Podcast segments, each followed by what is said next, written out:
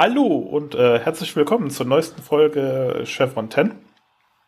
Heute beschäftigen wir uns mit der Folge Die Auferstehung, im Englisch Code Lazarus. Die hatte ihre Weltpremiere am 29.08.1997 und in Deutschland durften wir sie dann am 10.02.1999 äh, bewundern. Damit wir auch wissen, um was es geht, hat heute Uwe die Zusammenfassung gemacht, den ich jetzt erstmal auch begrüße. Hallo Uwe. Abend. Und natürlich ist auch Pascal da. Hallo Pascal. Guten Abend. Dann übergebe ich doch direkt mal an Uwe, damit er uns mal was Schönes erzählen kann. Sehr gerne.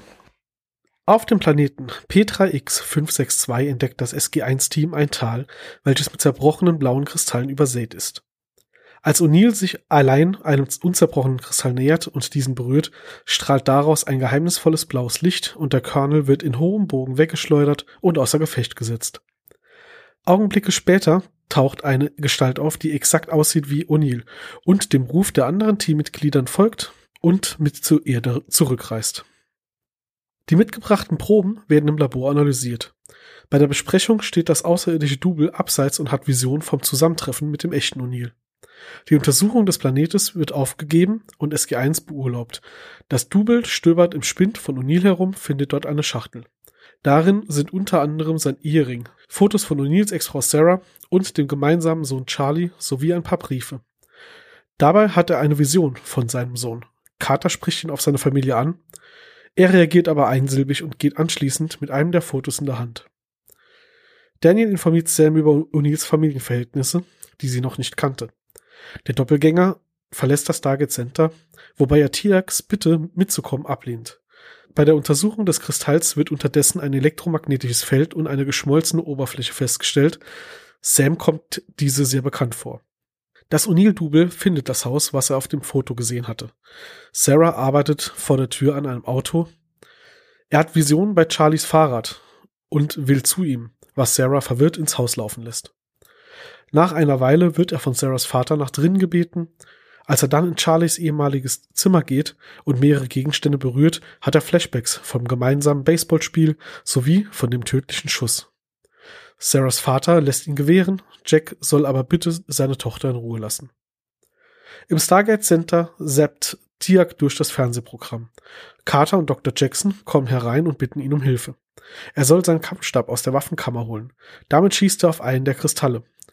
Dabei finden sie heraus, dass die Kristalle durch diese Kampfgeräte zerstört wurden.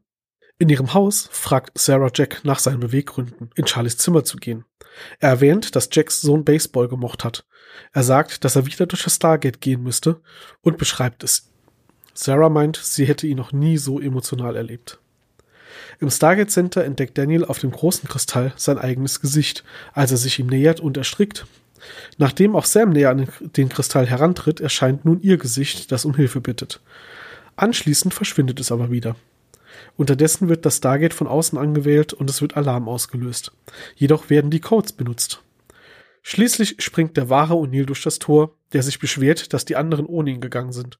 Da man seiner Identität jedoch misstraut, wird er zunächst eingesperrt, was ihn sehr verärgert.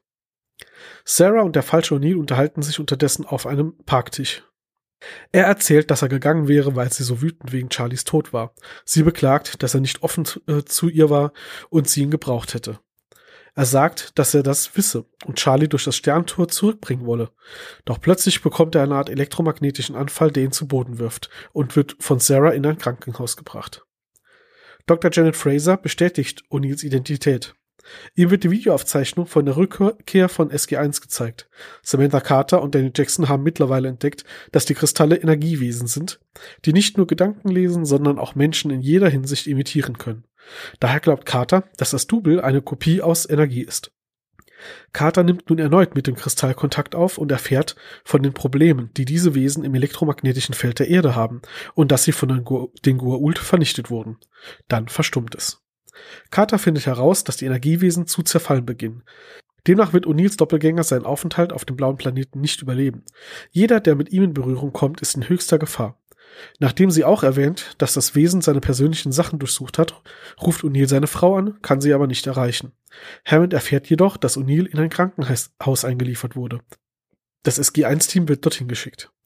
Im Krankenhaus wacht Sarah neben dem Wesen, das wieder von Charlie und dem Sterntor erzählt. Es gibt weitere Ausbrüche elektromagnetischer Aktivität und auch Radioaktivität, woraufhin das Krankenhaus evakuiert wird und der Strom abgestellt werden soll. Als das Team dort ankommt, trifft Jack auf seine Ex-Frau, die völlig überrascht ist, ihn gesund von draußen hereinkommen zu sehen. Das Wesen sagt zu O'Neill, dass es ihm nicht schaden möchte. Nachdem sich seine Aktivität etwas gelegt hat, spricht der Doppelgänger mit dem echten Jack, der ihm sagt, dass er nichts zu befürchten hat.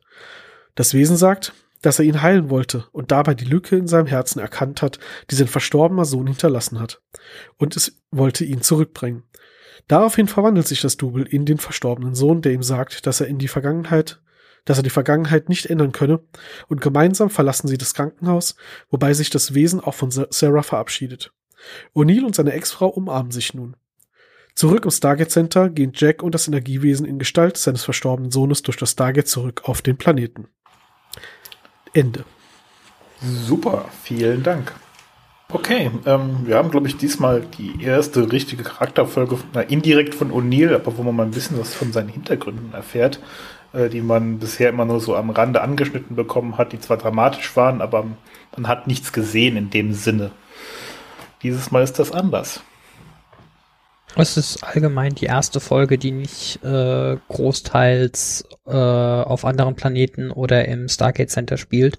Und man sieht so ein bisschen von der Umgebung der Charaktere äh, allgemein und äh, insbesondere auch TIX erste Reaktionen auf die Erde, das, was auch sehr lustig ist. Du hast gerade gesagt, die erste Folge, wo es um, um den Hintergrund von Jack geht, wurde das außer im Film überhaupt schon mal? Also ich bin gerade nicht sicher, wurde das in der Serie schon mal thematisiert? Ich glaube, im Pilot wurde das angesprochen Ach, am Rand. Stimmt. Äh, wo sie ihn, wo sie ihn auf seiner, an seiner Wohnung finden und äh, sich gegenseitig irgendwie darauf hinweisen, als sie ihn abholen, dass sein Sohn sich erschossen hätte. Also es wird in der Serie irgendwie einmal am Rande angesprochen, aber wirklich nur am Rande. Ja, im Endeffekt äh, greift das ja dann doch nochmal eher das aus dem Film auf, wo der andere O'Neill mit dem anderen, äh, mit, dem, mit dem einen L, äh, halt ja quasi sich für diese Kamikaze-Mission bereit erklärt, weil er beim Leben eh schon abgeschlossen hat. Und äh, hier haben sie endgültig halt so die Verknüpfung wiederhergestellt. Wobei der Sohn ja seinen Namen gewechselt hat, so ein bisschen, ne? Ist ja auch ein anderer O'Neill. Ist ja jetzt mit Stimmt. zwei L. ja, auch wieder wahr es wird ja über die Serien durch, durchgezogen, dass er auch zwischendurch sagt, so Unil mit zwei L, nicht mit einem L. Das ist ein anderer Kerl, der hat gar keinen Humor, was ich einen super In-Joke finde irgendwie. Ja. Aber sehr passend, weil Kurt Russell ist halt wirklich schon dieses eiskalte Soldatensau-Image. Ja, ja, der hat halt, äh, im Film hat er halt so den, den Action-Militärhelden gespielt. Das ist halt ganz andere Situation. Ja, es wird hier der Hintergrund halt gezeigt, es wird O'Neill halt nochmal ähm, ein bisschen erklärt und gezeigt, was passiert ist. Und vor allem wird der Sache halt so ein bisschen Tiefe gegeben, weil man, ähm, ja, weil, weil halt hier gezeigt wird, dass das bei O'Neill halt wirklich ein Loch gerissen hat. Ich meine, in den meisten Fällen geht's da nicht drum, in den meisten Folgen, und er wirkt ja normalerweise als durchaus fröhlicher Mensch. Und hier wird dann doch mal nochmal der Bogen geschlagen und gesagt, ja, er hat was Schlimmes mitgemacht und das arbeitet in ihm. Wird leider später nicht mehr so richtig drauf zurückgegriffen. Aber hier wird das nochmal irgendwie reingebracht, dass er ja eigentlich eine, eine extrem tragische Geschichte hinter sich hat, die überhaupt nicht an ihm spurlos vorbeigegangen ist. Ich muss auch sagen, ich sehe das nicht so, wie du sagst, dass da später nicht mehr drauf zurückgegriffen wird. Im Gegenteil, das wird in ein paar Folgen nochmal thematisiert, äh, dass er da diesen Konflikt hat, zum Beispiel äh, später bei dem äh, Antiker, der dann nochmal eine jugendliche Form annimmt und irgendwie bei ihm wohnt. Äh, da kommt das auch nochmal zur Sprache und ja, also es ist schon immer mal wieder Thema, hätte ich gesagt. Ja, was ich meinte, ist ja, dass hier so für mich gefühlt der Fokus sehr drauf liegt, was das mit ihm gemacht hat und dass das ihm, ihm so einen Schmerz bereitet, der in ihm steckt. Und das ist ja quasi das, warum das äh, Energiewesen Alien halt versucht, äh, das Kind für ihn zu finden, weil er halt gemerkt hat, er hat da quasi eine Verletzung. Es tut ihm weh, er hat da ein Loch in seinem Herzen, wie es, glaube ich, formuliert wird. Und das fand ich halt, so diese extrem emotionale Ebene. Es wird immer mal wieder thematisiert, das mit Charlie und ähm, irgendwo, aber immer nur so am Rande, das meinte ich halt. Naja, man erfährt ja durch die Folge auch ganz sicher, dass Unil das versucht zu verdrängen, mehr oder weniger erfolgreich. das Wesen, also es ist ja ein geschickter Erzählzug, das so ein Wesen zu nehmen, dass das einfach dann, Anführungszeichen, das Verdrängung, die so ein Mensch ja gerne mal macht und irgendwas wehtut, man es nicht verarbeitet, die das Wesen ignoriert die einfach und O'Neill ist ja mal gezwungen, sich jetzt damit auseinanderzusetzen, ob er will oder nicht. Er steckt da halt jetzt mittendrin. Und thematisiert wird es halt insbesondere, äh, ist mir direkt in den Sinn gekommen, bei zwei, mindestens zwei Gelegenheiten, bei irgendwelchen Zeitreise oder sonstigen Paradoxien, wo dann das verwendet wird für, ja, ich kenne doch dich, O'Neill, oder eben halt auch nicht. Äh, wo dann erwähnt wird, ja, dein Sohn hat sich doch erschossen, einmal stimmt's und einmal stimmt's nicht. Äh, ja, mit dem jeweiligen beiden Folgen. Ähm, dafür wird's dann aber gerne recycelt. Okay, stimmt. Hatte ich vielleicht nur immer so im Schirm, dass es doch öfter noch irgendwie vorkommt. Interessanter finde ich von wegen öfter vorkommen ähm, oder, oder Kontext. Wir hatten ja gerade erst vor kurzem die Folge, wo klargestellt wurde, dass zwischen O'Neill und Carter halt auch irgendwie eine äh, äh, romantische Spannung da ist. Und dann wird hier so eine Folge zwischengeschoben, in der, wie ich finde, relativ deutlich gezeigt wird, dass er Sarah noch liebt was dann aber wiederum später keine Rolle mehr spielt, weil sie ja diese Job-Romance zwischen Carter und O'Neill zeigen wollen. Also das finde ich halt hier so ein bisschen komisch immer, wenn ich diese Folge mal nochmal sehe, dass es halt ja diesem, diesem Setting eigentlich widerspricht über Jahre hinweg, über Staffeln hinweg, dass äh, es, äh, ja, dass, dass es halt, dass es halt einfach so ein, so ein Love Interest zwischen den beiden Hauptcharakteren gibt, der aber ja leider nicht erfüllt werden kann. Ja, ja, ich vermute halt mal, dass er seine Emotionen zu äh, Sarah da auch überhaupt nicht verarbeitet hat, wegen diesem plötzlichen Tod von Charlie. Und die halt auch mit eingesperrt hat und die kommen halt in der Folge jetzt nochmal komplett mit raus, dadurch, dass er jetzt mit allem nochmal konfrontiert wird.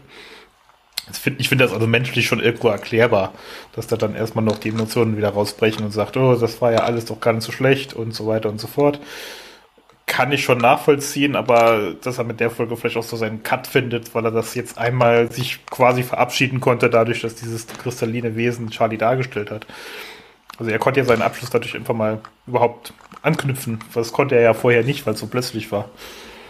Das ist das eine und das andere ist für mich, das ist jetzt Timeline-mäßig äh, so wenn wir nach dem Kinofilm gehen, war es so, dass sich sein Sohn gerade erst kurz vorher erschossen hatte, dann die Mission nach Abydos, dann ein Jahr Pause und das hier spielt jetzt sechs, sieben Monate nach der ersten Stargate Center Mission, also sagen wir mal anderthalb Jahre her, dass sein Sohn sich erschossen hat.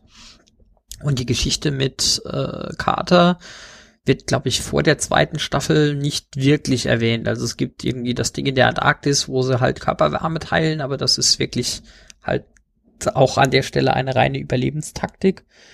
Und ansonsten kommt das, glaube ich, vor der zweiten Staffel überhaupt nicht als Thema. Insofern hätte ich an der Stelle gesagt, ja gut, das, da macht ein Jahr hin oder her schon einen erheblichen Unterschied. Ja, aber wir hatten bei Bro beim Brocker Divide schon drüber gesprochen, dass da relativ deutlich dieses Thema eingeführt wird.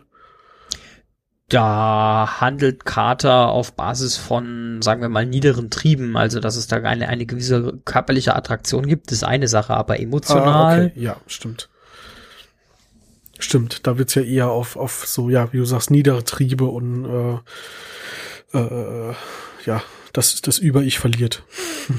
Ja, man, man, weiß es halt nur, was die Autoren da sich so intendiert haben an der Stelle. Vielleicht waren sie waren der sich auch noch selbst nicht im Klaren, wohin die Reise dann gehen soll. So ist jetzt mal nicht. Aber naja, ich finde es okay, wie es geschrieben ist an der Stelle. Weil, weil wir uns ja vorher immer so wunderbar vorbereiten und absprechen, einfach mal ganz spontan die Frage in den Raum. Weiß jemand was oder hat jemand eine Quelle zum Thema, wo diese Fremdplanetensituation gedreht wurde? Ich hatte absolut im Hinterkopf festsitzen, dass ich irgendwo mal gehört oder gelesen habe, dass das irgendwo an einem Hafen auf so einem Schwefeldepot oder sowas gewesen wäre. Ich habe aber nichts gefunden zu einem Drehort dazu. Ich jetzt spontan auch nicht. Muss ich sagen, ich habe auch danach gesucht. Ich hätte jetzt angenommen, dass sie die gleiche eine Sanddüne, die sie für Abydos genommen haben, im Wesentlichen dafür auch benutzt haben. und dann Farbfilter. Gut. Nee, ich hatte wirklich Gut. irgendwie im Kopf, dass ich das mal gelesen hat, dass, äh, dass das irgendwie so Sch Schwefelsandhaufen, keine Ahnung ah. was sind. Das IMDb weiß es. IMDb weiß es. Oh, da habe ich äh, nicht Tatsächlich, wie du sagst, äh, einer von zwei Schwefelansammlungen, äh, die im Hafen von Vancouver liegen, weil tatsächlich im Jahr fünf Millionen Tonnen äh, Schwefel, also chemisch reiner Schwefel, durch Vancouver jedes Jahr verschifft werden. Krass. Wow. Und die blauen Kristalle sind in etwa, haben in etwa die Farbe und ähm, Struktur von hydrierten Kupfersulfatkristallen. Also sprich, da würde der Schwefel auch dazu passen. Interessant. Also ich habe in den diversesten Stargate-Wikis geguckt und da stand nix und äh, habe mich dann darauf verlassen, dass es einer von euch weiß oder rausfindet. Hat ja funktioniert. Cool. Ja, wunderbar. Also was hast du gerade gesagt? Irgendwie, das ist reiner Schwefel oder was? Ja. Schwefel? Äh, irgendwas zu viel? Also das ist das ist Elementarer Schwefel. Elementarer Schwefel. Und dann also haben sie, sind sie da einfach mal durchgelatscht. Aber gut, wird ja auch unter, unter freiem Himmel gelagert. Also so 100% äh, äh, Schutz vor Verunreinigung scheint dann nicht allzu wichtig zu sein. Ich glaube, es kommt wesentlich drauf an, wo, wofür du den verwenden willst. Aber der wird wahrscheinlich für äh, in, in diesen Mengen für irgendwelche industriellen Prozesse verwendet, wo im Endeffekt klar ist, im ersten Reaktionsschritt ähm, verdunstet dir sowieso alles weg, was schon anderweitig äh, wegreagiert ist, und dann ist es dir einfach egal. Das kann gut sein, ja. Ich habe bei der Suche nach dem äh, der Suche nach dem Drehort eine Karte gefunden, eine OpenStreetMap-Karte mit Pins zu allen Orten, an denen gedreht wurde äh, bei Star, also bekannten Orten, bei denen bei Stargate irgendwas gedreht wurde. Und es ist schon witzig zu sehen, dass es so ein, zwei Ausreißer gibt. Natürlich ein Ausreißer der Cheyenne Mountain halt für die ganzen Außenaufnahmen. Dann einen noch irgendwie ein paar hundert Kilometer weg oder so. Und der Rest ist irgendwie wirklich Vancouver und direktes Umland, wo sich die ganzen Pins versammeln ist natürlich, wenn man, also man wir wissen es ja, aber wenn man das so bildlich vor sich sieht, schon irgendwie witzig, so eine Karte zu sehen, wenn es eine Serie gibt, wo sie ja durch die Galaxis reisen und die Drehorte sind halt alle irgendwie um eine Stadt rum. Das äh, sah schon sehr, sehr interessant aus. Oh ja, da sind sie ja weit von Vancouver weggekommen im Allgemeinen. Bei was jetzt? Ich habe ich hab gerade die Karte auch gefunden ja. und habe gerade gesehen, dass sie es äh, nicht geschafft haben, über ah, ich, mal schätzen, ich glaube, das weiteste, um Vancouver drumherum. Das weiteste, was als Ausreißer war, ist, glaube ich, wirklich dann der Cheyenne Mountain, äh, wo das ganze ja angeblich äh, spielt. Aber wenn du den Link gerade noch mal hast, merk ihn dir mal, da können wir den in die Shownotes packen für die Zuhörer, die das auch interessiert. Also sieht wirklich interessant aus.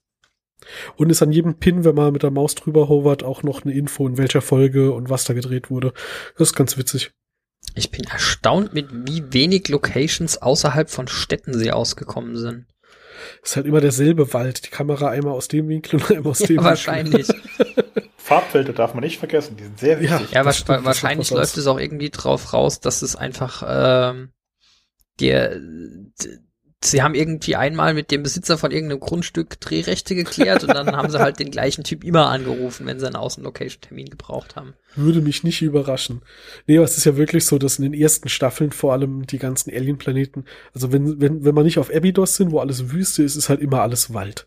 Das bietet sich halt an, wenn man in Vancouver irgendwie seinen zentralen Drehort hat. Wenn ich hier so auf die Karte gucke, heißt es, man müsste wirklich, wirklich mal hingehen und einfach bei diesen ganzen äh, Establishing Shots im Hintergrund mal so das Terrain abgleichen, wie oft da die gleichen vier Berge im Hintergrund auftauchen oder so. Da ich, vermute, ja. es, hm? ich vermute, es könnte sehr deprimierend werden. Ja, wahrscheinlich schon. ja, ja, gut. Das ist halt aber auch, also ganz ehrlich, wenn man das so, so sich reingenördet hat wie wir, dann äh, macht dir das die Suspension of Disbelief auch nicht mehr kaputt, wenn dir das mal auffällt. Wir wissen es ja eh. Man, man, man, man, man sieht ja sowieso schon äh, schmerzhafterweise inzwischen auf den modernen Fernsehern, wann sie eine echtes Stargate, also eine echte Stargate-Attrappe aufgebaut haben und wann alles nur CGI ist. Da kommt man ja eh nicht ganz drum rum. Das muss man versuchen auszublenden. Ja, okay. Aber okay. Äh, zurück zur aktuellen Folge. Immer gerne. Dieser Exkurs wurde gesponsert von British Columbia Tourist Association. ähm, ja. Komm, kommen äh, wir zu Stabwaffen. Zurück zur Folge, genau. Das war, Ist, ist nach wie vor auch einer meiner Highlights, diese Geschichte, wo sie im Gate-Raum stehen und testen, ob die Stabwaffenfeuer die Kristalle so verletzt und Hierek steht und sagt, ihr habt euch doch Erlaubnis eingeholt, meine Stabwaffe im Gate-Raum abzufeuern. Ja, ja, ja, ja, klar. Natürlich. Deswegen ist auch der Alarm. Ja, dann merkst du, wenn die zwei, Ziv äh, nee, sind ja nicht mal zwei Zivilisten, wenn die beiden Wissenschaftler im Raum halt mal gerade was ausprobieren wollen, dann vergessen sie auch mal Genehmigungswege. Bei der, Wobei bei das später auch tatsächlich so ist, wenn Carter irgendeine Idee hat, die sie irgendwie ausprobieren will, dann ruft sie irgendwo an und jemand bringt ihr irgendwie vier Millionen Dollar an Gerätschaften bei, weil es ist Carter, sie hat gesagt, das läuft. Ja, genau. Das ist hier noch nicht ganz so, aber später wird das dann doch recht heftig. Bei dem ähm, Test mit der Stabwaffe. Ich fand es ja ganz amüsant schon, äh, wenn man, wenn man die Serie halt schon ein paar Mal gesehen hat und weiß, wie oft und wie viel die halt schon Stabwaffen da benutzen und sehen und sonst was. Der, der ähm, Kontrollraum, nicht der Kontrollraum, der Gate-Raum wurde ja schon im Pilotfilm schwer mit Stabwaffen malträtiert. Und ich fand es schon ganz interessant, dass sie da reagiert mit, ich hab sowas schon mal gesehen, dieses Schmelzmuster. Also erstens, wenn die auf Beton schießen, gibt es bestimmt nicht dieselbe Struktur, als wenn man auf so ein Kristall schießt.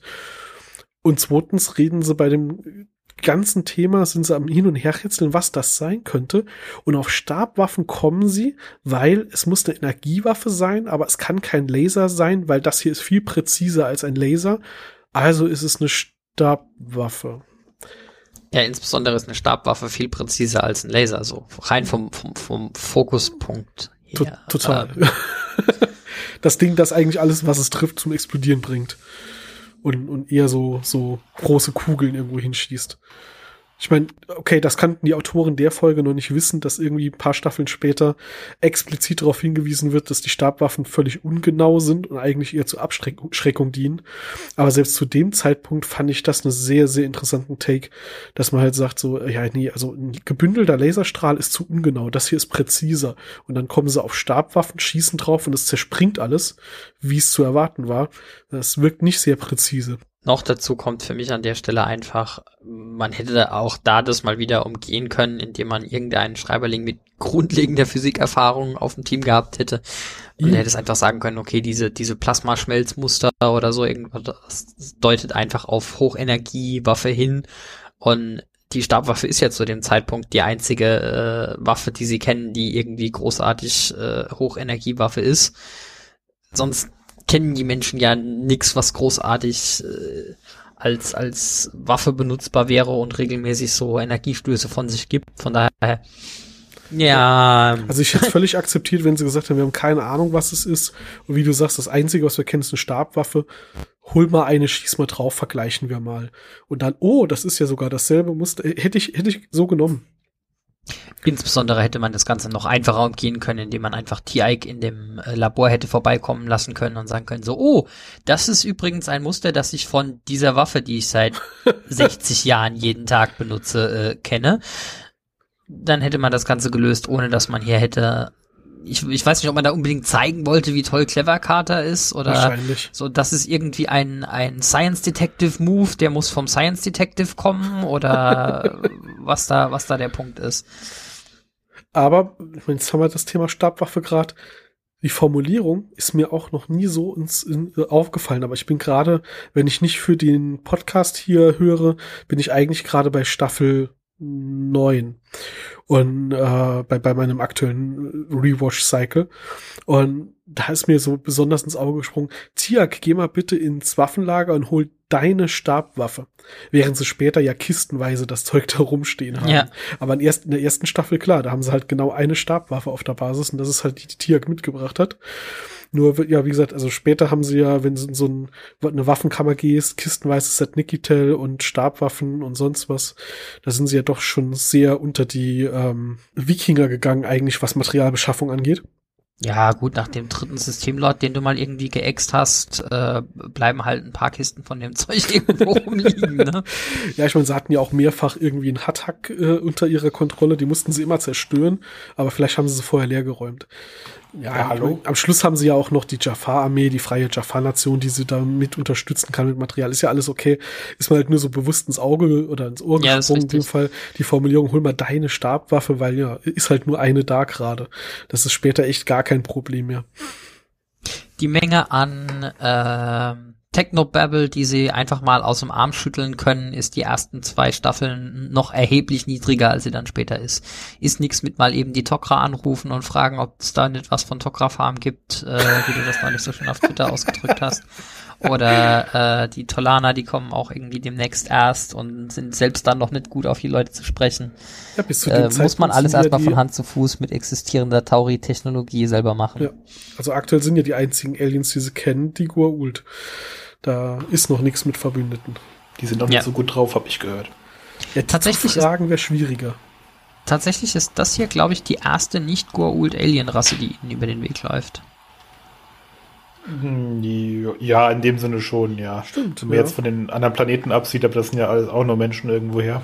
Ja. Genau. Es waren bisher immer Menschen, oh, Jaffa, Goa'uld. Jetzt wird zum ersten Mal ja anderes intelligentes Leben gezeigt, auch wenn sie quasi schon alle ein Genozid gestorben sind.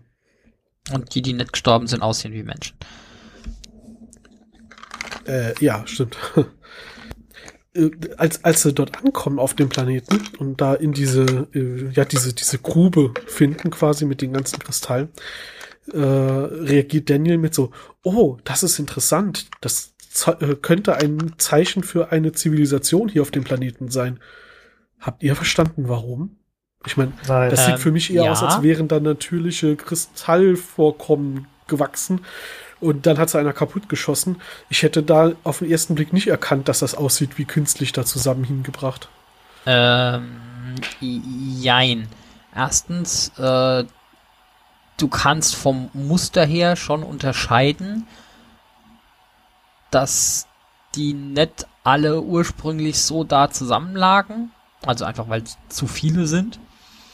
Äh, und zweitens ist es brutal unwahrscheinlich, dass du jetzt eine Stelle hast, an der dieses, an dieser, diese sehr spezifische, extrem andersartige Kristall vorkommt und überall anders im ganzen Umfeld nett. Ja, okay, das, das stimmt wohl, aber da hätte auch sagen können, da war jemand hier. Also daraus zu schließen, hier muss es eine Zivilisation gegeben haben, fand ich halt irgendwie so ein bisschen farfetched. Ja, das ist richtig. Fairerweise, da müsste ich mal gucken, ob das mal wieder einer meiner beliebten Übersetzungsfehler ist oder ähm, geprüft, ob das. Aber eine Minute später oder sowas, ich meine, da ist er noch super intelligent und erkennt an den Kristallformationen, dass da eine Spezi äh, irgendwie eine Spezies vielleicht heimisch mal war oder ist, um dann halt noch nicht mal eine Minute später äh, nicht mehr zu wissen, wie man ein Funkgerät bedient. Ich habe äh, da so ein bisschen Berg- und Talbahn mit Daniel gehabt in der ersten Szene. er ist immer noch Archäologe, ne? Ja, aber ich meine, jetzt haben sie schon genug Missionen miteinander gehabt. Dann nimmt das Funkgerät in die Hand. Jack, Jack, hallo, bediene ich das richtig? Ernsthaft? Ist das jetzt einfach der Kontrast in der Folge? Carter ist super schlau und Daniel ist ein bisschen dumm? Vielleicht. Oder zumindest, dass sie beide irgendwie ihre Expertengebiete haben. Das kann natürlich sein. Aber Daniel geht ja dann quasi als Padawan die ganze Zeit mit, mit Carter, während sie dann den Kristall rumforscht. Da lernt er vielleicht mal was über Physik. Und mhm. damit natürlich auch über Funk, keine Ahnung. das ist also natürlich doppelt dämlich angesichts der Tatsache, dass wir schon von mehreren ähm, anderen Folgen mitgekriegt haben, dass sie jetzt nicht irgendwie erst das dritte Mal auf Expedition sind, sondern dass das irgendwie die 15. oder 20. Mission schon ist und dann noch zu sagen, so äh, benutze ich dieses Funkgerät eigentlich richtig, ist so ein klarer Fall von einem, ja, also Kollege, wenn du es nach dem 20. Mal nicht gelernt hast, solltest du deinen Doktortitel vielleicht wieder abgeben. Wir waren bisher immer in der Gruppe unterwegs. Ich habe noch nie, äh, wir waren noch nie so weit auseinander, dass wir hätten funken müssen. Vielleicht ist Fairerweise das erklärt, warum der, warum der Mann so oft stirbt, wenn er zu dumm ist, beim 20. Mal das Funkgerät zu bedienen, dann äh, vielleicht ist vielleicht der Überlebensinstinkt auch nicht so gut ausgeprägt. Ja, vielleicht sind es Nachwirkungen noch alle aus The Broker Divide. Äh, hat vielleicht das Gegenmittel bei ihm nicht so gut geholfen wie bei allen anderen. Maybe, maybe. Man weiß es nicht. Ist das, ist das seitdem schon gestorben? Nee. Äh, nein, tatsächlich ah, nicht. Ich glaube, das kommt erst ja nächste Woche. Das heißt, sind deswegen sind wir auch noch nüchtern. Es äh, könnte, könnte es vielleicht erklären. Vielleicht muss er einmal noch äh, wieder auferstehen und regenerieren, wie auch immer, damit er nochmal auf voller Höhe ist. Ja, kann ich verstehen. Muss ich jeden Tag. Ja. Ja, aber rund um Tiak gab es auf jeden Fall so ein paar lustige Lines. Das eine war ja das im äh, Gate-Raum. So, habt ihr das hier ausprobiert, äh, habt ihr das vorher genehmigen lassen? Äh, kurz drauf oder kurz davor, weiß ich gar nicht mehr jetzt gerade die Reihenfolge, gibt's ja die schöne Szene, wo Tiak, obwohl er auch schon, jetzt schon seit einem, wie lange? Einem Jahr oder einem halben Jahr auf der Erde wohnt äh, und noch nie raus durfte, hat er trotzdem jetzt in der Situation zum ersten Mal einen Fernseher ausprobiert äh, und war doch sehr schockiert, äh, über das, was er dort sah, was auf der Erde abgeht. Und das ist ja gemündet in dem Satz, dass er sich rumdreht zu Daniel. Ah, das ist, als, glaube ich, als sie ihn holen wollten, dass er seine Waffe holt. Da sagt er dann, eure Welt ist ein sehr seltsamer Ort. Hat, hat also, ja? Also er hat ja auch recht. Ich meine, amerikanisches Fernsehen, wenn sich das heute, auch heute noch anguckt, weiß genau, das ist nicht so schön im Verhältnis. Hat, auch wenn wir gerade über eine amerikanische Serie reden. Er hat ja auch eine Sendezeit getroffen, wo wirklich einmal so ein Querschnitt da war. History Channel und Rockkonzert und keine Ahnung. Er hat ja irgendwie fünfmal weitergeseppt und es waren wirklich einmal so alle, alle Extreme von Dingen, die man im Fernsehen plötzlich sehen kann, waren dabei. Ich finde Daniels Reaktion äh, äh, äh super gut darauf. Äh, deine Welt ist ein seltsamer Ort. Und Danny so, ja, deine auch. Genau. deine auch, komm mal mit. Wir reden nicht weiter drüber. also allgemein finde ich äh, die, die Reaktionen von Tiaik als offensichtlicher Outsider in, äh, Outsider in dieser Folge einsame Spitzenklasse. Ja. Auch diese Geschichte, dass er dann seine Stabwaffe mit rausnehmen will, ist einfach äh, super gut. Stimmt, das, das, das ist ja referenziert ja wieder die Szene so. Ich, da sagt er ja auch, ich, ich habe eure Welt gesehen, ich will nicht ohne Waffe da rausgehen. ich kann es ihm jetzt nicht verhehlen, ich meine. Nee. Wobei er dazwischen ja noch äh, auch, auch noch eine schöne Line hat. Ähm, da haben wir noch mal das mit dem What is a Opera. Äh, als Carter sagt, Wahnsinn, damit würde ich gerne den Spektrometer in Stanford füttern. Und er dann sagt, was ist denn ein Stanford? Ich finde es besonders beeindruckend, dass er Stanford irritierend findet, mit Spektrometer aber was anfangen kann. ich meine, es sagt viel ja, okay. aus, welch, über ihn aus, welches Wort in dem Satz er nicht versteht. Nee, aber das äh, hast, du, hast du schon recht. Also in der Folge ist schon ein bisschen gespickt damit. Er kann schön in dieser Rolle brillieren von, ich bin hier der Alien, der Dinge hinterfragt und äh, ich kenne eure Welt nicht und ich weiß gar nicht, was hier außerhalb des Stützpunkts so abgeht. Das haben sie schon sehr, sehr schön hier reingebracht. Äh, und halt auch sehr humorvoll. Es hat schon, hat schon. Gleichzeitig kennt er aber dann wiederum die Militärregeln besser als die anderen, wenn er dann sagt so, hey, ihr, ihr habt doch bestimmt gefragt, ob wir das hier dürfen. Also da ist er dann wieder, äh, passt er besser hier irgendwie ins Haus als, als die, die Menschen, die da arbeiten. Aber hat auf jeden Fall einige Lacher. Also, ich meine, die, die komplette, der komplette äh, Hauptplot äh, um den, den doppelten O'Neill ist ja schon tragisch, dramatisch, traurig, zieht runter. Und ich glaube, das war auch so von den Autoren in, so auch die Intention, dass man da ein bisschen Gegenpol schafft, indem man dafür Tiak heute in der Folge ein bisschen äh, den Zuschauer bespaßen lässt. Comic Relief, ne? Schöne Side Story einfach, um das Ganze ein bisschen aufzulockern, weil sonst wäre es wirklich deprimierend. Ja, ja. Und ich meine, das ist ja genau die, äh, der Grund, warum du Comic Relief irgendwo einbauen möchtest damit der Zuschauer das, das ernste Thema besser verdauen kann, weil es ihn nicht zu sehr runterzieht. Mhm. Das ist aber auch so typische Stärke von Stargate. Das kriegen sie ja immer wieder hin, das genau zu machen, indem entweder O'Neill einen auf halb komisch macht oder äh, Techno-Gebabbel kommt oder eben Tia die Welt nicht versteht. Ja. Aber halt äh, immer so, dass es, also in den seltensten Fällen wirkt es drüber. Also sie haben da schon eine ganz gute Balance. Ja, das stimmt. Hm. Ich meine, man kann das auch hier komplett abnehmen, was er da tut. Ich meine, äh, ja, von Chulak auf die Erde. Hm. Ja, das ist eine Veränderung. Vielleicht. Minimal. Was ich noch ganz schön finde in dieser Folge, ähm, ich habe mir jetzt so ein bisschen zum Steckenpferd gemacht, die letzten paar Folgen immer auf das äh, humanistische Thema irgendwie hinzuweisen. Hier diese Überlegung, was ist Schmerz für uns Menschen und physischer Schmerz gegen psychischen Schmerz. Diese ganze Story resultiert ja aus dem Missverständnis der Kristallentität, dass sie versucht, Jack zu heilen, indem sie ihm seinen größten Schmerz nimmt und ihm Charlie bringen will. Und irgendwie gar nicht versteht, wie das mit Tod und so überhaupt ist. Und diese gesamte Überlegung, dass egal wie schlecht es Jack körperlich geht, das, was ihn immer noch am meisten verletzt hat, eigentlich äh, der Tod seines Sohnes ist und dass das viel tiefer sitzt als alles, was man ihm körperlich antun kann, finde ich an der Stelle auch nochmal, ja, einen, einen interessanten Aspekt, den, den zu beleuchten an der Stelle, um nochmal dein Dings vom Anfang aufzugreifen, die Charaktere menschlicher macht. Das auf jeden Fall, ja. Also da hat, da hat Jack wirklich extrem viel Tiefe dadurch bekommen. Und ähm, ja, auf der einen Seite halt, was du gerade sagtest, dass er, dass er, egal was ihm passiert, egal wie sehr er gefoltert wird, äh, das erträgt er, weil er hat einen viel tiefer sitzenden, schlimmeren Schmerz.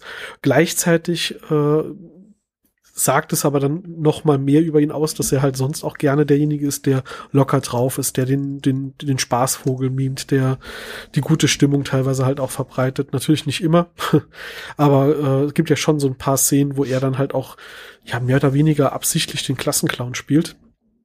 Und ähm, ja, das ist ja wirklich so ein auch so ein Thema tragischer Figuren. So die, diejenigen, denen es innerlich am, am schlimmsten äh, geht, versuchen den anderen Freude zu bringen. Und äh, in seinem Fall halt auch noch dazu und er reist halt durch die Galaxis und, und will allen helfen und äh, ja, Lebensstandard verbessern und Menschen in der ganzen Galaxis retten vor Unterdrückung und hin und her. Also hat er wirklich eine Mission, die er verfolgt und hat selbst halt äh, auch tiefsitzenden Schmerz, mit dem er klarkommen muss. Ich habe einen schönen Widerspruch auf meiner Nitpicking-Liste. Und zwar was die Detailtiefe angeht, in der, äh, ich weiß jetzt nicht, Autoren, der Regisseur, die, die, die Crew vor Ort, keine Ahnung, äh, auf was für Dinge besonders viel Detailwert gelegt wird und was da gleichzeitig aber an anderer Stelle äh, ignoriert wird. Ähm, auf der einen Seite steht in Charlies Zimmer ein Lego-Set, das zum Zeitpunkt der Ausstrahlung ungefähr ein Jahr alt war, dass es rausgekommen ist.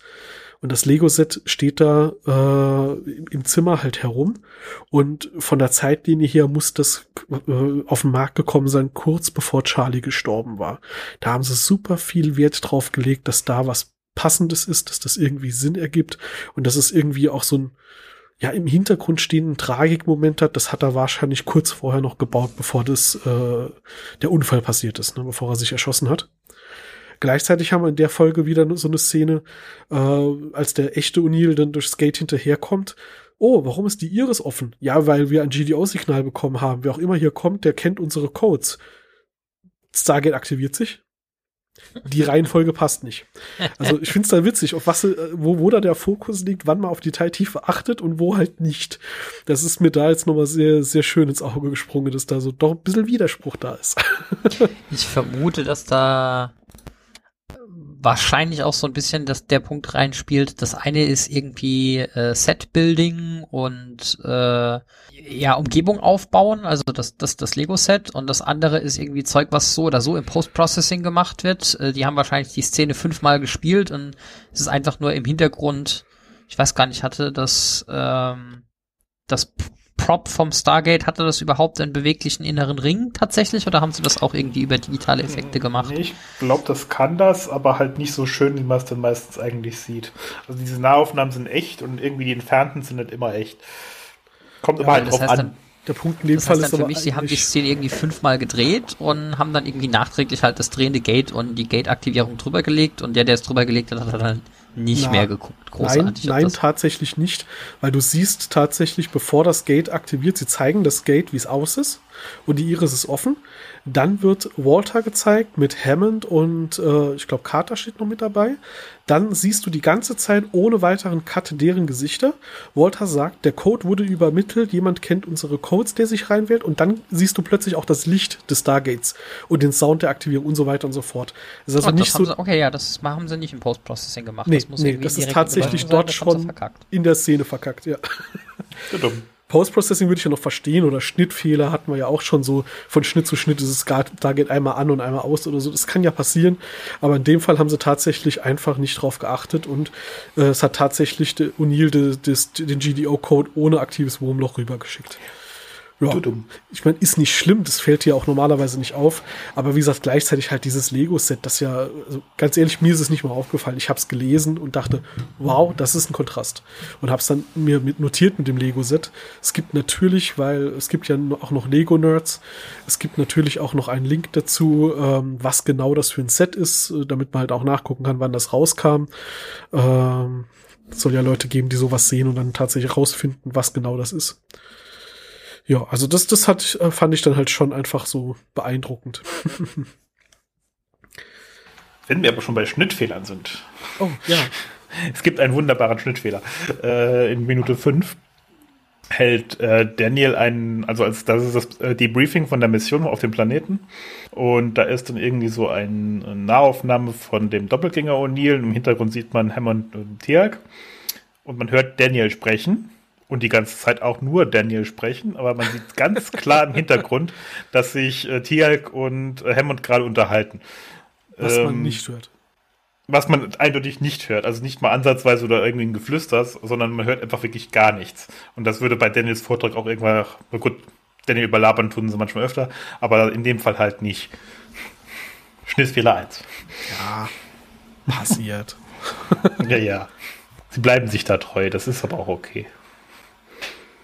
Ja, wie gesagt, das ist halt auch was, äh, als die Serie produziert wurde, gut, okay, so DVD-Veröffentlichungen oder äh, VHS-Veröffentlichungen kannte man schon, aber Streaming und so war noch nicht so ein Thema und ich glaube, wenn sowas produziert wird, hat man hauptsächlich irgendwie serielles Ausstrahlen im Fernsehen im Sinn und selbst wenn dir das in dem Moment auffällt, bis es bis du es registriert hast, ist die Szene vorbei. Und du kann, konntest zu der Zeit halt noch nicht zurückspulen, wenn du da was gerade äh, irgendwie äh, cheesy vorkam ich glaube, da wird einfach auch kein Wert drauf gelegt, dass das in, im Detail, das kann ich mir sogar vorstellen, dass die das im Zweifel sogar bemerkt haben und entschieden haben, ach, lasse mal drin, das merkt keiner. Und äh, ist finde ich noch nicht mal illegitim, dass man das so entscheidet. Heutzutage Streamingdienst und es gibt zu jeder bekannteren Serie, zu jedem bekannteren Film irgendeinen Podcast, der es auseinander nimmt. Da muss man sich schon mehr Mühe geben, aber ja, 90er, hallo. Oder Spoiler auch drei, aber später dazu mehr. genau. Ja, das stimmt wohl. Ähm, was wir noch sagen könnten, wäre noch, dass diese Story so halb recycelt, aber sie haben es auch erwähnt, wird in äh, Stargate Atlantis in der Folge Doppelgänger. Äh, die ist aber erst in der vierten Staffel, da kommen wir dann in irgendwie fünf Jahren dazu. Aber äh, da wird es auch von Carter erwähnt, die da Chefin von Stargate, äh, äh, von Atlantis ist in dem Fall äh, wo halt Mekai so Kristalle findet, die komische Dinge mit ihm tun. Unter anderem wird er von Wal gefressen. Du hast das in der Pre-Show eben schon mal erwähnt und ich kann mich echt genau gar nicht an diese Folge erinnern. Deswegen für alle, denen es geht wie mir, was, was passiert da? Also die finden da Kristalle, da gibt es einen Doppelgänger und Carter weist darauf hin, das hatten wir schon mal, oder was? Ja, nee, in dem Sinne nicht direkt Doppelgänger. Diese, wenn du diese Kristalle einfasst, äh, geht so eine elektrische Form auf dich über, die versucht, dich mental zu töten in irgendeiner Form, indem sie dir so schlimme Albträume macht, dass du von der Klippe springst oder an den Albträumen verreckst. Ah, okay, okay. Ich bin mal gespannt, ich bin bald an der Stelle. ja, genau. Das ist so die grobe Zusammenfassung. Sie ist ganz spannend gemacht. Ich fand sie ziemlich gut.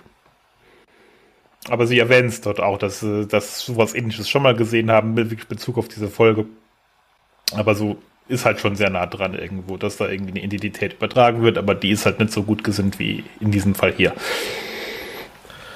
Ja, ich meine, äh, zu Star Trek gibt's andere ähm, Podcasts, aber ich muss bei, dass es wiederverwendet wird. Äh, wir hatten ja schon eine Folge, die eins zu eins von Star Trek nach Stargate recycelt wurde, aber ich muss bei sowas ja immer an hier die Implosion in der Spirale aus TOS-Zeit denken, äh, wo einfach als dann Next Generation rauskam in einer der ersten Staffeln genau dasselbe nochmal passiert ist. Dort sogar einer sagt so, hey, ich habe mal einen Bericht gelesen, das ist Kirk damals auch passiert und sie haben einfach das gleiche Problem, sie lösen es auf die gleiche Art und Weise, der Plot wiederholt sich und sie erwähnen sogar, ja, ja, wir hatten schon mal ein Schiff, dem das passiert ist. Tut halt so, ja, das kann man halt mal machen. Ja, tun die ganzen Sci-Fi-Serien eigentlich, das stimmt schon. So die Story of the Week halt, dieses Standard, die man mal übernehmen kann. Ja, aber eine Story einfach genauso nochmal zu übernehmen und sogar darauf hinzuweisen, Respekt. nee, also da muss ich, muss ich da, da deswegen habe ich jetzt gerade gefragt, was da genau passiert ist, weil äh, ich dann dieses Beispiel einfach im Kopf hatte, wo es wirklich eins zu eins sogar mit anderen Figuren, denen einfach dasselbe nochmal passiert. Und äh, von der Beschreibung her dachte ich gerade, wie haben die bei SGA einfach am anderen Standort das nochmal passieren lassen, aber okay, ist ja dann doch ein bisschen anders. Ja, ich werde es ja. bald gucken und dann, äh, dann weiß ich, von was du hier redest. Und irgendwann werden wir sie auch diskutieren, wenn wir dann älter, älter und weiser sind. Genau, in Rente. Na, das nicht ganz. Oder wenn wir es sind, dann haben wir andere Probleme oder Glück. Tja. Ja, Tirk darf in der Folge endlich mal aus dem Center raus. Das ist doch mal was. Yay. Er darf Sonnenlicht sehen, außerhalb. Free äh, Tirk. Auf der Erde. Free Tirk. Ein interessanter Hinweis vielleicht noch, nachdem ich mich ja über die fragwürdigen Übersetzungen der ersten paar Folgen immer wieder aufgeregt habe. Hier übersetzen sie jetzt Cold Lazarus nach die Auferstehung, was zumindest den, äh, den Inhaltsbezug irgendwie äh, erhält. Tatsächlich ist das aber nach einem wohl im anglophonen Bereich sehr bekannten Schauspiel benannt worden, in dem es darum geht, dass man im 24. Jahrhundert versucht, einem äh, aufgetauten Menschen aus dem 20. Jahrhundert Erinnerungen zu entziehen und äh, die über virtuelle Realität nochmal lebendig zu machen. Und äh, das stellt sich dann raus, dass diese Erinnerungen wohl deutlich schmerzhafter sind, als man äh, zuerst angenommen hatte. Und nach diesen schmerzhaften Erinnerungen und dem Bezug zu diesem Schauspiel an der Stelle ist dann jetzt diese Folge benannt. Fand ich eine sehr interessante Subtilität, insbesondere weil ich ums Verrecken nicht drauf kam, woher das Cold in diesem Folgentitel kam. Lazarus konnte ich mir noch irgendwie zusammenreimen, offensichtlich. Aber warum das Cold Lazarus hieß, wusste ich dann auch nicht, bis ich das gelesen habe. Jetzt ist, okay, das wusste ich auch nicht. Äh, jetzt ist Lazarus ja normalerweise die Geschichte von wegen Auferstehung und im Deutschen heißt es ja auch die Auferstehung. Ähm, ich habe nie so ganz verstanden, warum hier von Auferstehung geredet wird. Weil hier Charlie nochmal aufersteht, der ja eigentlich tot ist. Also das bezieht sich da drauf? Ja, das und äh, weil gerade deine Erklärung von wo diese Bezeichnung, wo dieser Titel herkommt, äh, hat, hat mir zum ersten Mal gerade erklärt, was genau eigentlich der Bezug sein könnte, weil das ergibt viel mehr Sinn als irgendwas mit Auferstehung. Also ich hatte das bisher immer so verstanden, dass sich das halt auf Charlie bezieht, der halt tot ist und an der Stelle dann trotzdem nochmal O'Neill die Möglichkeit gibt, äh, korrekt Abschied zu nehmen und so weiter. Also das ja, okay. schien mir jetzt nicht so, so weit hergeholt. Aber die Verbindung zu dem, zu dem Schauspiel mit diesem Namen ist dann halt doch schon deutlich noch mal tiefgreifender. Ja, ja, ja. So. Vielleicht mal Doppeldeutigkeit, die beides meint, äh, kann, kann ja gut sein. Ja. Äh, ja. Ich habe jetzt gerade kurz überlegt, ob sie eventuell bei der Übersetzung halt versucht haben, an, an Lazarus und Auferstehung anzulehnen und haben dabei die, die eigentliche Bedeutung, die es ging, halt versimmelt. Weil, wie gesagt, ich habe mich das jetzt in der Vorbereitung gefragt und hätte das jetzt gleich auch mal noch hier zur Diskussion gestellt, unabhängig. Aber wenn das dann auch diese doppelte Bedeutung hat, ist natürlich auch cool, ja. Das passt ja wirklich sehr gut, von wegen schmerzhafter Erinnerung auf, heraufbeschwören und hin und her. Ich hatte ja bei unserer letzten Folge die hier angekündigt, als dass es eine meiner Lieblingsfolgen ist. Nach dem nochmal gucken muss ich sagen, hm, kann ich so jetzt doch nicht sagen. Ich finde sie gut. Ich finde sie richtig gut eigentlich. Ähm, sie hat halt so diesen, diesen, diesen Widerspruch zwischen extrem tragisch, nachdenklich, auch traurig und trotzdem so ein bisschen äh, lustige Teile mit drin, die das Ganze auflockern. Das heißt, insgesamt finde ich das gut erzählt. Effektiv ist es aber eine von den Folgen, wo ich sagen muss, wenn du die schon mal gesehen hast, ist die beim Rewatch nicht mehr so spannend. Du kannst ja einen Plot haben, der immer wieder interessant ist und du kannst einen Plot haben, der zwar verdammt gut ist, der aber nicht für eine Wiederholung taugt. Und jetzt, nachdem ich es gerade nochmal geguckt habe, muss ich sagen, das hier fällt für mich doch eher in die Kategorie. Dass ich es wirklich gut finde, die Backstory zu Jack, dieses kompletten Schmerz, was, was wir jetzt alles diskutiert haben, was gut daran ist, aber ich weiß nicht, ob es am Erzählstil liegt oder am eigentlichen Plot an sich. Wenn du das alles schon weißt über Jack, wenn du diese ganze Geschichte weißt, wenn dir das alles bewusst ist, gibt diese Folge halt gar nicht mehr so viel. Und äh, muss ich sagen, langweilig jetzt auch nicht, aber es gibt bessere Folgen, die man einfach auch zum zehnten Mal gucken kann und gut finden kann. Äh, was hier jetzt nicht ganz so gegeben ist. Also ich bleibe bei, ich finde die Folge gut, aber äh, das letzte Mal habe ich, glaube ich, wirklich geschlossen mit, äh, es ist eine meiner Lieblingsfolgen. Und äh, ich glaube, das muss ich so ein Stück weit zurückziehen. Es ist auf jeden Fall eine der, der stärkeren und wenn nicht sogar der stärksten Folgen der ersten Staffel, einfach für die Charakterentwicklung allein ja, und den Einblick ja. in das Leben des Teams außerhalb des Stargate Centers, beziehungsweise was sie machen, wenn sie nicht gerade dabei sind, fremde Welten zu erkunden, äh, sondern in ihren Labors sitzen und sonstige Arbeit machen, etc.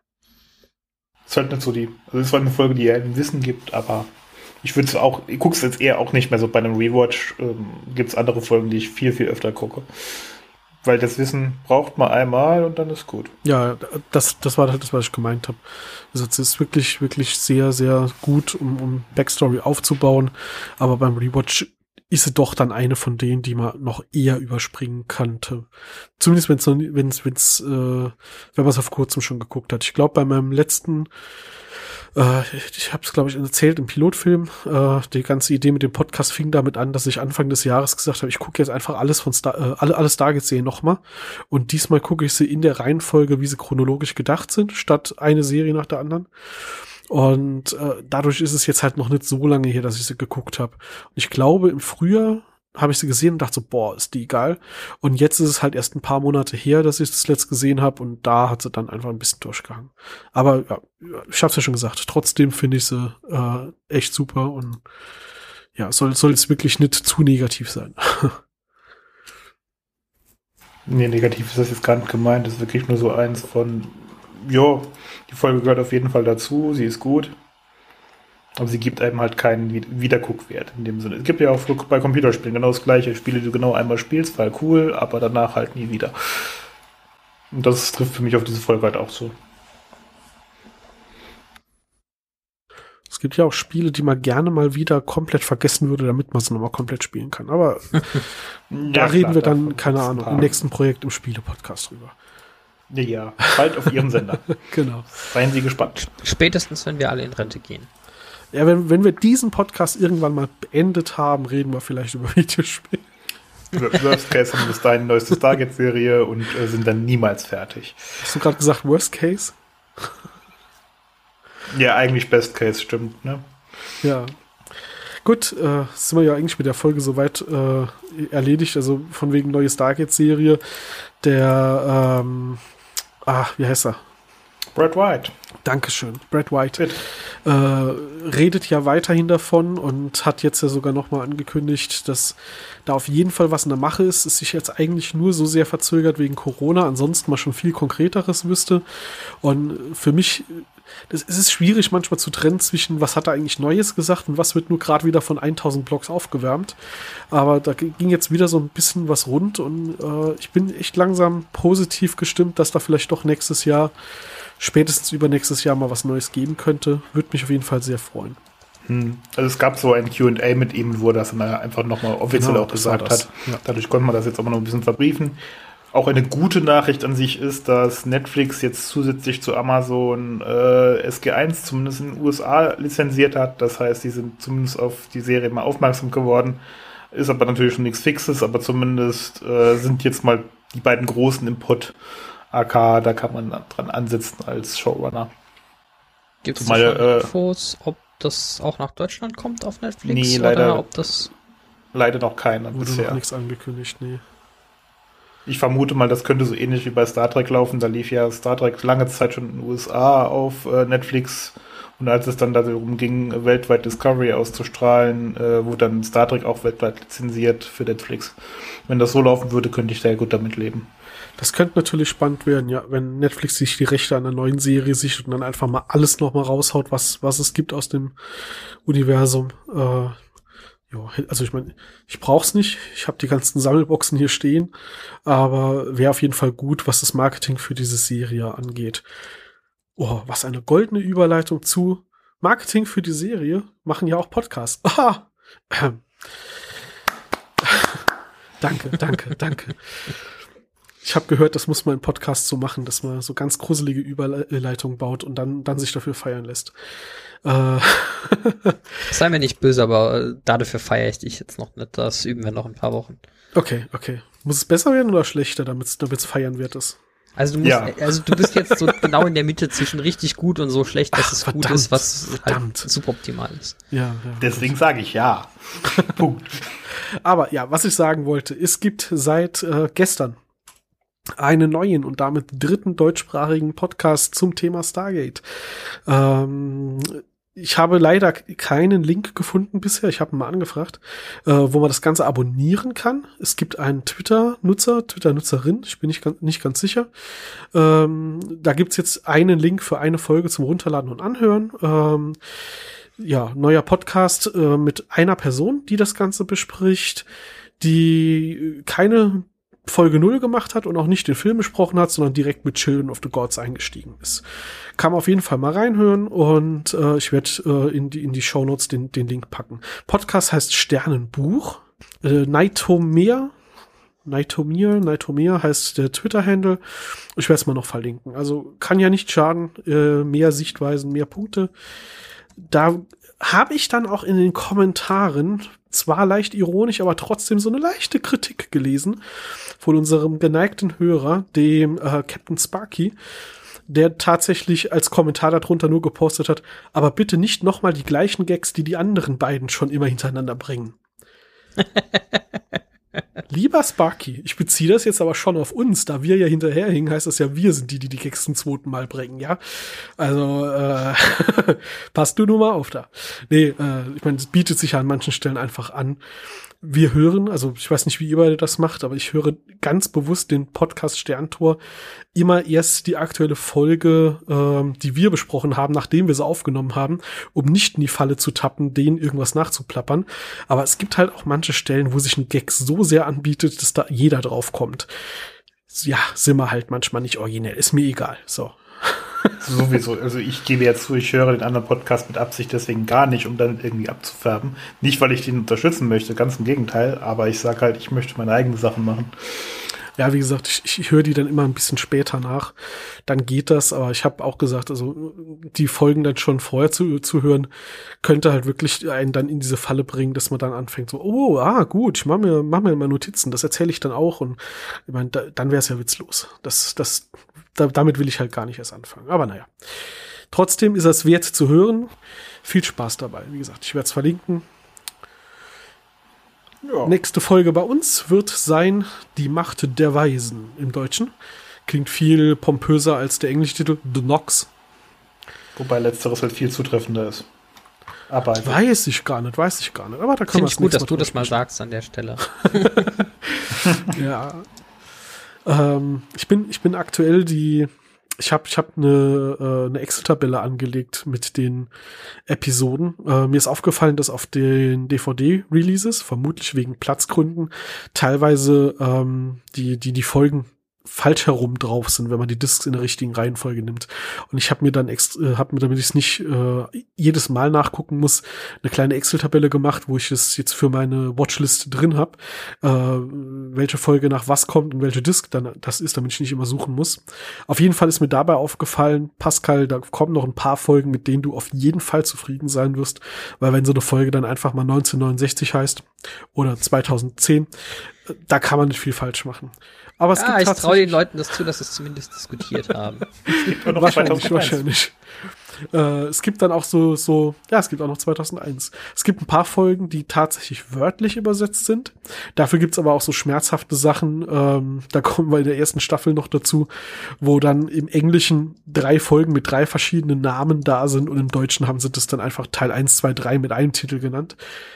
Ende der Staffel wird, was die Titel angeht, schmerzhaft, aber inhaltlich wird sehr gut.